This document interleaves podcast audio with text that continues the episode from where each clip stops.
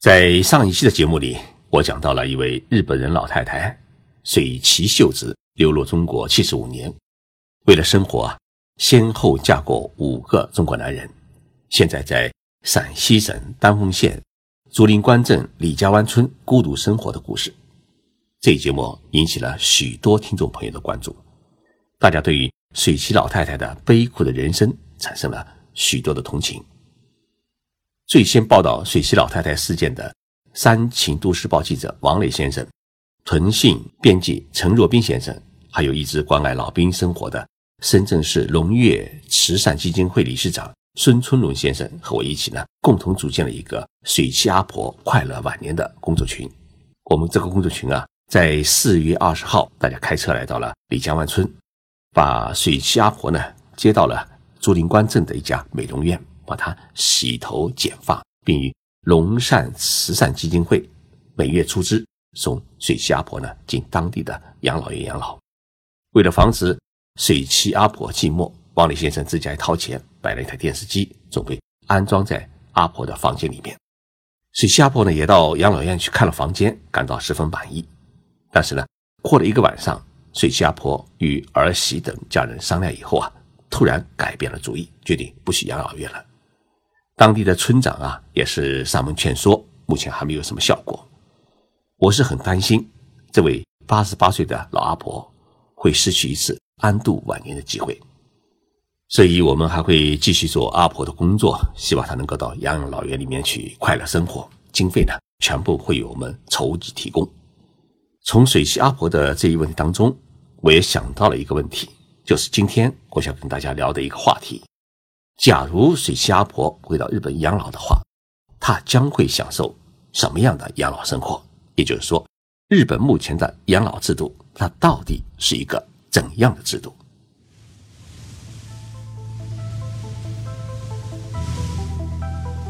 任你波涛汹涌，我自静静到来。静说日本，冷静才能说出真相。我是徐宁波，在东京给各位讲述。日本故事。日本是世界上现在老龄化问题最为严重的国家。上个世纪七十年代开始呢，就进入了老龄化社会。日本政府出版的二零一五年版《老龄社会白皮书》中已经说明，日本六十五岁以上老年人目前已经达到了三千三百万人，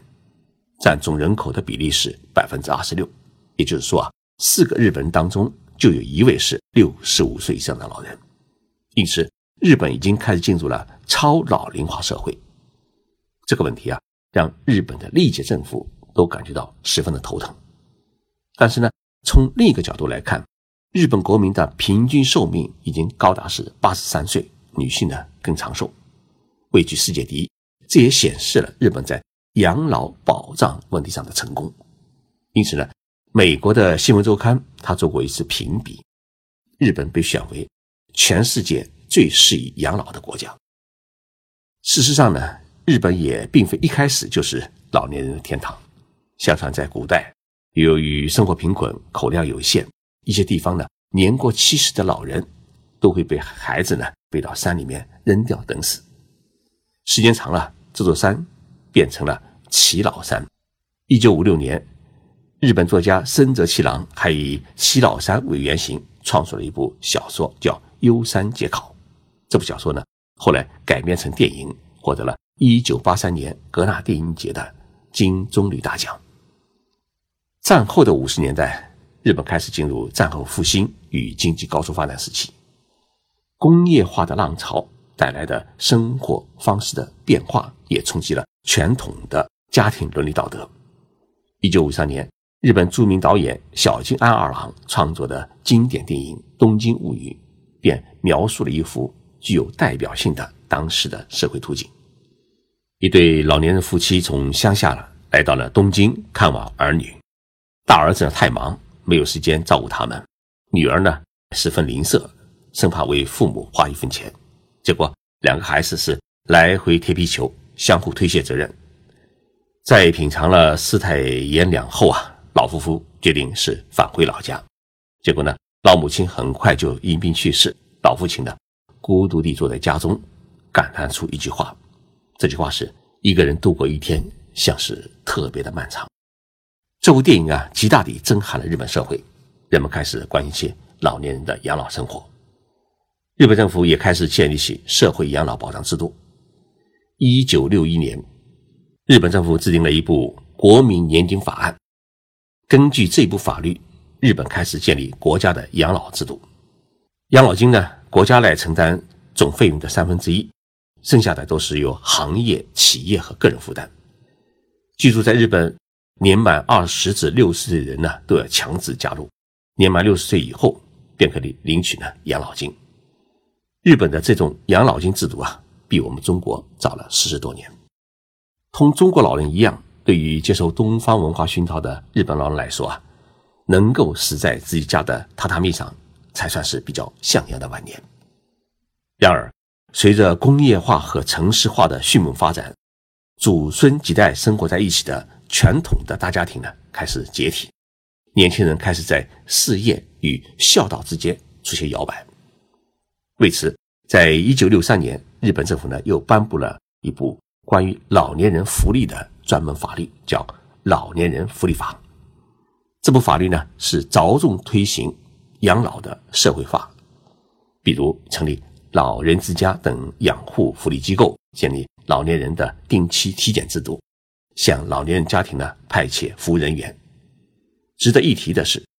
这部法律连同后来制定的《生活保护法》《老年人保健法》等法案，建立起了政府、社会、家庭、个人共同养老与医疗的完整的社会保障体系。在九十年代，大阪市已经建立起了各种类型的养老院呢，共有三百四十一所。你要知道，大阪市的人口规模。仅仅是上海市的十分之一左右，所以这个数字还是比较大的。但是呢，由于养老院一般是建在郊外，亲人去探望也是不方便，老年人呀也有一种被社会遗忘的感觉，因此日本养老的重心啊也逐渐的转向了居家养老。二零零零年，日本开始实施居家护理保险制度，主要的内容呢就是提供居家养老服务，包括。上门护理啊，上门帮助洗浴啊，日托护理啊等各种内容。中日两国在居家养老方面呢，还存在着比较大的差异，这主要体现在三个方面：一是日本居家养老，它是以护理保险制度为基础，就是请专门的护理人员来上门服务，那么大部分经费呢由政府来承担，老年人自己呢只承担百分之十的费用。但是中国现在居家养老呢？所利用的服务啊，它所有的费用呢都需要自理，这样的话呢，老年人他的负担很重。二是日本有专门支撑家庭护理服务的专业职称和资格考试制度，所有护理人员呢都必须拥有国家的专业的资格证书，同我们中国啊请保姆来护理老人的方式呢又有很大的不同。三是日本居家养老的福利种类很多，日本政府规定的。居家养老的服务种类共有十三大类，而且社区服务类呢达到了六种。中国虽然近几年也发展了社区老年人的福利，但是呢还是缺乏许多实质性的内容。介绍了这么多的日本养老问题，我们现在来回到这期节目的主题，那就是如果水七阿婆回到日本居家养老的话呢，她能够享受什么样的待遇？首先呢，日本政府会给她一笔二十万日元。大约是一万两千块人民币的钱，用于他个人住宅的改造，以创造一个适合于老年人生活的环境。比如说啊，家里面各处要安装扶手，厕所里面要进行适当的改造，要添置老年人专用的浴缸等等。这些费用都可以向当地的市政府去报销。这是日本对于每一位六十五岁以上的老人提供的一项特别的政府的福利。其次呢，老年人购买轮椅啊、手杖啊、护理床等等，百分之九十的费用也是政府承担，个人只需要承担百分之十。那么日本政府还每年给老人呢十万日元，相当于是六千块人民币，用于老年人呢购买尿不湿等福利用品。第三，日本政府还根据你的身体健康状况，对你做出护理等级的评定，然后根据不同的等级支付给你不同金额的。护理保险费，每个月最低的呢是五万日元，大约是三千块人民币；最高的有十几万日元，相当于一万块人民币。那么这笔钱干什么呢？主要是请专业的护理人员来家里帮你洗澡啊，帮你打扫卫生啊，帮你按摩啊，甚至帮你做饭，或者是每周一到两次开车呢来接老人去附近的养老院洗个温泉澡啊，吃一顿中饭，睡一个午觉，然后与老年的朋友聊聊天，傍晚时分呢再开车把你送回家。对于孤寡老人，日本各地政府呢还有一项特殊的安危确认制度。也就是说，要随时掌握老年人的健康状况是否还活着，有什么需要特别的帮助。那么这一项确认制度是政府联系公共事业部门或者企业来共同实施。比如说，电力公司、自来水公司、煤气公司的抄表员，快递公司和邮局的快递员，还有各报社的送报员等等，他们在巡视当中，如果发现订的报纸有好几天没人取了，白天也一直亮着灯等等。那么必须向当地的政府进行报告，以防止孤寡老人遭遇意外之后啊没人知道。还有一种老年人的服务，就是政府通过补贴的办法给孤寡老人送盒饭。那么这些盒饭呢，委托附近的二十四小时便利店配送。由于盒饭一日三餐都需要配送，因此盒饭配送员就成了老年人健康的监督员，每天呢要负责填写老人。情况报告书向当地的市政府报告，而当地政府呢要支付给二十四小时便利店一笔资金作为奖励。日本还有不少城市向老年人提供一些特殊的服务，比如说像大阪市给老年人分发一种特殊的这个塑料密封袋，那么袋子里面呢装有两张表格，一张是发生意外情况时的家庭成员的联系表，另一张呢是急救信息卡，上面有。老年人的健康保险证号、血型、患有的疾病和正在服用的药物等重要的急救信息。这两张表格呢，装在一个密封的塑料袋里面，然后呢，挂在冰箱的储藏格的位置。那么，然后在外面呢，贴上提示标志。如果孤寡老人一旦发生意外，只要能够拨打急救电话就行。那么，急救人员上门以后，他不需要对老人进行询问，只要找到。这个密封的袋子就可以对老人呢进行救助，所以在日本啊，老年生活它是以国民年金，就是我们的养老金、医疗保险、介护保险这三道关来全面实施保障的。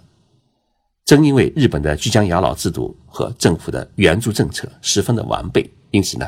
日本有百分之七十以上的老年人呢都是选择了居家养老。从日本的情况来看，养老并不是依靠子女，而是依靠整个社会的保障和支撑。各级政府所居住的社区以及周边的居民都是养老互助环节中的重要的环节。所以，水下坡如果回到日本生活的话呢，他的养老护理应该是没有任何的问题。但是，离开自己的祖国这么多年，在日本又没有亲人，生活和感情上一定会遇到许多的困难。所以他选择留在了中国也是很有道理。谢谢大家收听这一期的特别的节目。我们也会啊慢慢变老，所以建立合理的老人社会保障制度是显得十分的重要。最近我刚刚接待了一批前来日本考察养老产业的政务官员，相信我们中国的养老制度也会越来越完善。